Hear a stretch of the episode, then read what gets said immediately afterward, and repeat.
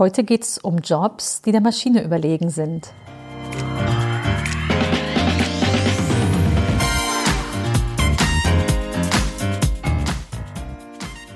Herzlich willkommen zum Podcast Chancendenken, wie wir die Zukunft leben wollen. Das ist Episode 53, Jobs, die der Maschine überlegen sind. Ich bin Andera Gareib, Digitalpionierin, Serial Entrepreneur und Autorin. Meine Passion ist es, eine gute Zukunft zu gestalten. Digital und analog. Immer für den Menschen. Machen statt reden ist mein Motto. Wenn du wissen willst, wie du deine Themen anpacken kannst, dann hör hier rein. Danke, dass du dir die Zeit nimmst. Los geht's. Heute will ich über ein Thema sprechen, was wahrscheinlich fast jeden beschäftigt, der im Job ist. Und das begegnet mir immer wieder, nämlich die Frage, wird mein Job in der Zukunft perspektivisch vom Computer übernommen? Ist die Maschine mir überlegen oder bin ich ihr überlegen? Und ich habe das schon immer wieder mal gekratzt, das Thema, aber ich merke, dass da tatsächlich zum einen ganz viel Resonanz kommt von euch und hier aber auch äh, sich ganz äh, heiße Diskussionen teilweise stricken und teilweise, wie ich finde, auch echt kuriose Thesen vertreten werden. Und die möchte ich einmal durchgehen, beziehungsweise ne, ich gucke ja immer positiv, chancengetrieben auf die Welt, schauen, wie wir oder jeder Einzelne auf seinem Job irgendwie eine Perspektive sieht oder so ein bisschen Einblick bekommt, ist das ein Job, den auf lange Sicht die Maschine machen wird? Oder bin ich als Mensch der Gewinner? Und bei beidem, wie kann ich mich eigentlich stärken oder wie kann ich zusehen, dass ich den Job ausfülle, den wirklich, der für den Menschen gemacht ist oder vom Menschen gestärkt wird und dadurch eine langfristige Perspektive hat. Wenn ich sage, es wird viel diskutiert im Markt, dann gibt es so Sprüche, die habt ihr sicher auch schon mal gehört. Äh, alles, was digitalisiert werden kann, wird digitalisiert werden, hat sogar unsere Kanzlerin schon gesagt. Äh, glaube ich nicht. Also ich glaube, dass viel versucht wird, ja, das sehen wir auch aller Orten. Ich würde sagen, alles das, was sinnvoll digitalisiert werden kann, das wird auch digitalisiert werden. Alles andere wird floppen und auch das sehen wir heute schon. Ne? Also neun von zehn äh, Innovationen floppen, im digitalen sogar noch mehr. Und ich glaube, das, was wir im Moment vor allem sehen und was auch die Jobs bedroht, ist, äh, dass natürlich Prozesse, die in einer gewissen Art und Weise routiniert sind, vieles einfach vom Computer besser gemacht werden kann. Das muss man einfach so äh, akzeptieren aber eben auch eine Perspektive bauen. Und es gab Anfang 2018 eine schöne Situation. Im Abstand von zwei Tagen titelten einmal die FAZ und einmal Spiegel Online. Äh, der eine sagte, äh, Männer sind vor allem, also die Jobs von Männern sind von der Digitalisierung bedroht und der andere hat genau das Gegenteil geschrieben, sozusagen. Frauen äh, leiden unter der Digitalisierung und ähm, verlieren ihre Jobs. Und in einem waren die sich einig, die Digitalisierung kostet Jobs, ja, weil Automatisierung um sich greift. Aber die Frage ist ja zum einen, welche Jobs bleiben oder wie muss man heutige Jobs gestalten oder was muss man heute auch ausbilden, selber lernen, um eine Zukunftsperspektive zu haben. Und ich habe da jetzt mal gründlicher drauf geschaut. Ich habe jetzt 25 Jahre mit, mit meiner Firma Innovationen begleitet, also neue Produkte und Services und überall da, wo Erfolg, äh, solche Innovationen von Erfolg gekrönt sind, dahinter stehen natürlich Jobs, die, äh, die, die möglichst auch langfristig existieren oder die zumindest erstmal eine Existenz haben, da wo erfolgreich innoviert wird und wo auch ein Zuwachs an, an Jobperspektiven entsteht. Äh, umgekehrt natürlich genauso. Aber wenn ich auf Innovationen schaue, da habe ich jetzt auch schon mehrfach drüber gesprochen, ich verlinke auch gern die eine oder andere Folge, dann gibt es auch sehr klare Erfolgsfaktoren, äh, wann eine Innovation erfolgreich ist, wann nicht. Also sie muss beispielsweise immer einen relevanten Nutzen haben für die Kunden. Klingt logisch und einfach, ist aber in der Praxis nicht so einfach.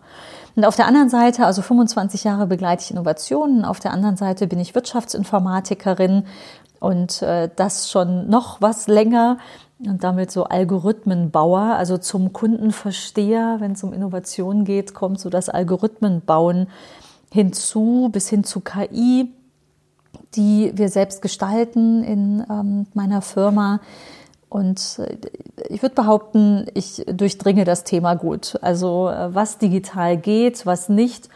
Und bin in der Lage, da eine Haltung zu einzunehmen oder bereit, eine Haltung einzunehmen. Und das möchte ich gerne teilen äh, mit euch. Wo werden Jobs bestehen, wo nicht? Und ich bin der Meinung, es kann man in vier Dimensionen betrachten, also in vier verschiedenen Dimensionen wird sich entscheiden, ob ein Job eine Zukunft hat oder nicht.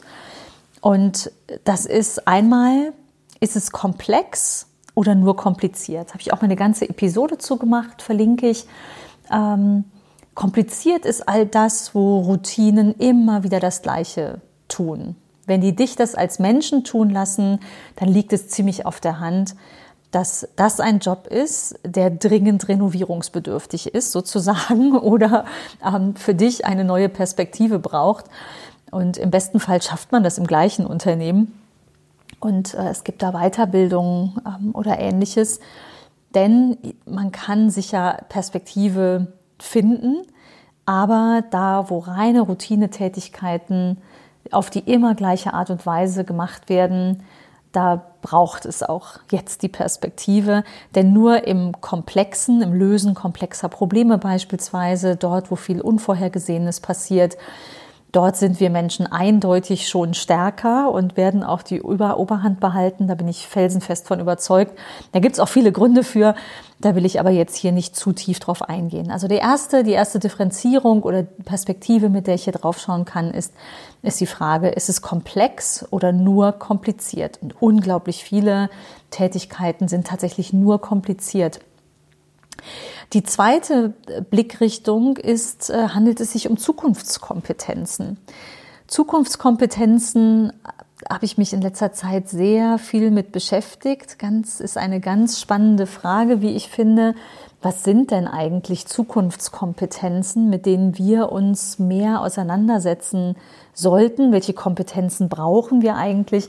Das sind äh, den Menschen zu stärken, das, das Arbeiten, das neue Arbeiten in der Agilität äh, und auch so in der Lage sein, eine Auswahl zu treffen, in dieser immer größeren Vielfalt an Möglichkeiten und äh, sehr menschliche Kompetenzen. Und wenn wir so den Menschen in den Mittelpunkt stellen, ist es beispielsweise in Gemeinschaften etwas zu schaffen, Gemeinschaften zu bilden, auch Erlebnisse zu schaffen. Ich glaube, dass wir so lernen werden in der Zukunft, dass wir viel mehr über Erlebnisse lernen. Das ist auch empirisch erwiesen, als dass wir reines Fachwissen in den Kopf reinklopfen. Hier denke ich ja, dass Schule wirklich auf dem, auf dem Holzweg ist, so wie sie tickt. Sie tickt noch so wie vor 30 Jahren, äh, wie vor 50 Jahren. Und äh, das passt aber überhaupt nicht mehr zu unserer Welt da draußen. Also wir sagen ja, lebenslanges Lernen ist schon so ein geflügelter Begriff. Das äh, muss jeder mitbringen und sich äh, irgendwie mitbekommen. Und ich glaube, dass vieles über Erlebnisse passieren wird. Da gibt es schon Schulen, ich habe es auch schon mal erwähnt in einer anderen Folge. Die Initiative heißt Schule im Aufbruch. Zwei meiner drei Kinder gehen auf so eine Schule und ich bin da total fest von überzeugt. Das trifft aber auch auf uns Erwachsene zu. Wir lernen durch das Erleben und nicht dadurch, dass wir etwas lesen oder einfach nur fachlich Sachwissen uns aneignen. Da gibt es verschiedene, verschiedene Perspektiven, in die wir hier reinschauen können, aber das so als zweite Dimension Zukunftskompetenzen. Wie stark ist dein Job von Zukunftskompetenzen schon geprägt oder wird er in Zukunft geprägt sein? Und hier kann man wunderbar ansetzen und wirklich ähm, vieles tun, um sich selbst ähm, im Unternehmen, vielleicht auch Kollegen im Team, wirklich ganz weit nach vorne zu kommen. Dann, wenn wir tiefer reinschauen, dritte Dimension sind es die menschlichen Stärken. Was sind denn die menschlichen Stärken? Ich habe äh, damals, also damals anderthalb Jahre jetzt her, für mein Buch eine große Studie gemacht, wo ich repräsentativ tausend Menschen gefragt habe in Deutschland. Was macht den Menschen aus und was macht die Maschine aus? Und da habe ich super schöne Bilder ähm, draus gezeichnet sozusagen. Also äh, aus dieser offenen Frage Stärken des Menschen und Stärken der Maschine unglaublich viel gezogen. Und auch das ist, ähm, spielt jetzt hier rein, diese dritte Dimension, nämlich menschliche Stärken, überall dort, wo die gefragt sind, gibt es eine ganz große Jobperspektive. Und das ist alles, was sozial, ähm, so soziale Aspekte betrifft, Empathie, Kreativität beispielsweise. Das sind zutiefst menschliche Stärken und Jobs, wo das im Kern steht, wird es eher noch eine Stärkung in der Zukunft geben. Davon bin ich überzeugt. Und äh, es wird sicher ein Zusammenspiel geben in allen Facetten mit dem Digitalen, aber hier ist der Mensch gefragt.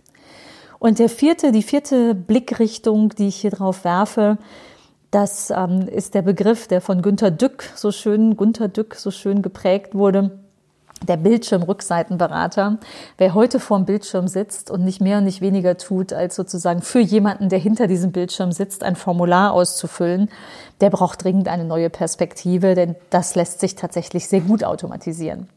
Ich möchte hier aber nicht negativ enden.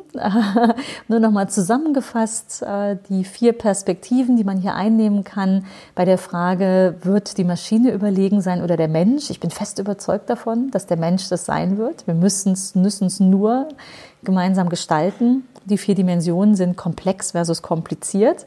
Die Zukunftskompetenzen, menschliche Stärken und der Bildschirmrückseitenberater. Ich habe eben gesagt, ich habe mich da jetzt ausführlicher mit beschäftigt. Warum? Ja, weil das einfach ein, ein großes Thema ist, wo es noch mehr Orientierung braucht und einfach Hilfestellung braucht. Und ich habe ein, ähm, ein kleines Quiz aufgesetzt. Das launche ich jetzt in den nächsten Tagen. Ich setze den Link äh, in die Show Notes, wenn du Lust hast, daran teilzunehmen.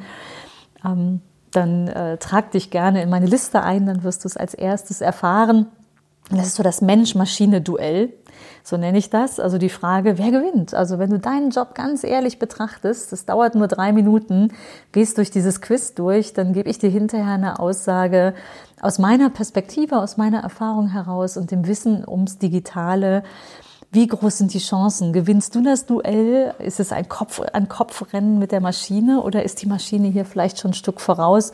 Und gebe auch ein paar Hinweise, was ich denke, was man so im Positiven, ne, im Sinne der Chance denn tun kann.